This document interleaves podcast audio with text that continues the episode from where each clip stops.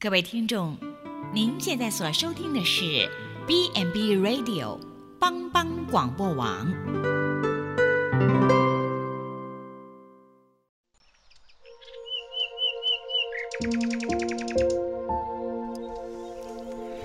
一日之计在于晨，一天的开始，愿你有好心情面对每一件事。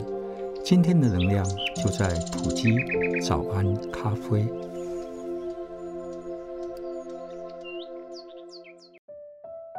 大家早安，欢迎收听普及早安咖啡。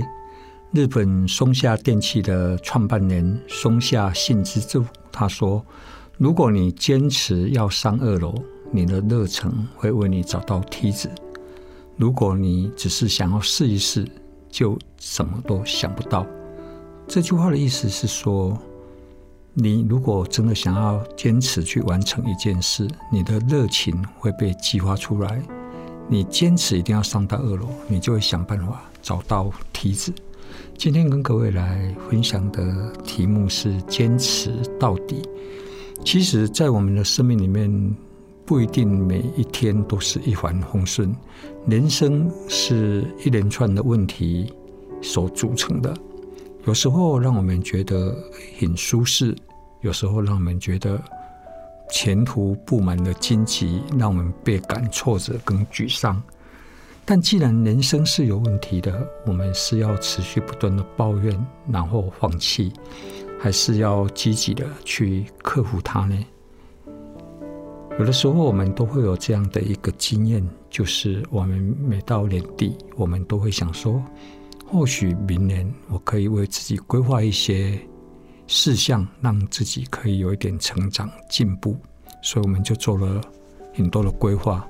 可是实际上，你在规划计划是一回事，当你要确实去行动执行的时候，就会碰到非常多的困难。那可能我们自己要问自己：到一年过去了，你再去 review 一下你之前所期待自己的规划，那。到底完成了几件？基本上有时候很难去完成一件你觉得对自己有帮助的规划。为什么？因为我们总是会为自己找到许多的理由。我们总是觉得天不时、地不利、人不和，就是会有许多的问题。但是如果我们如果觉得那一样的规划对我们是有帮助，对我们、对我们家庭都是好的。其实我们应该是要坚持到底去完成它。其实你不管要做任何的事情，都一定会碰到困难。那困难这一道墙，它是要考验我们到底有多么想要完成目标，也让我们更能够珍惜得来不易的一个成果。人生是选择的结果，你面对困难的环境，不同的选择，就会看到不同的人生风景。有时候，如果我们朝着目标来前进，完成它，那我们的生命得以成长。如果我们这么快就容易放弃，我们到后来一事无成，我们就能够来羡慕别人而已。其实，在我们的人生实现梦想的道路上面，我们也需要依靠上帝的力量，坚持到底，就能够看到美好。上帝是乐意帮助。扶持我们的，他与我们一路同行，在我们缺乏需要的时候，上帝他就补足我们的力量。我们的日子如何，力量也就如何。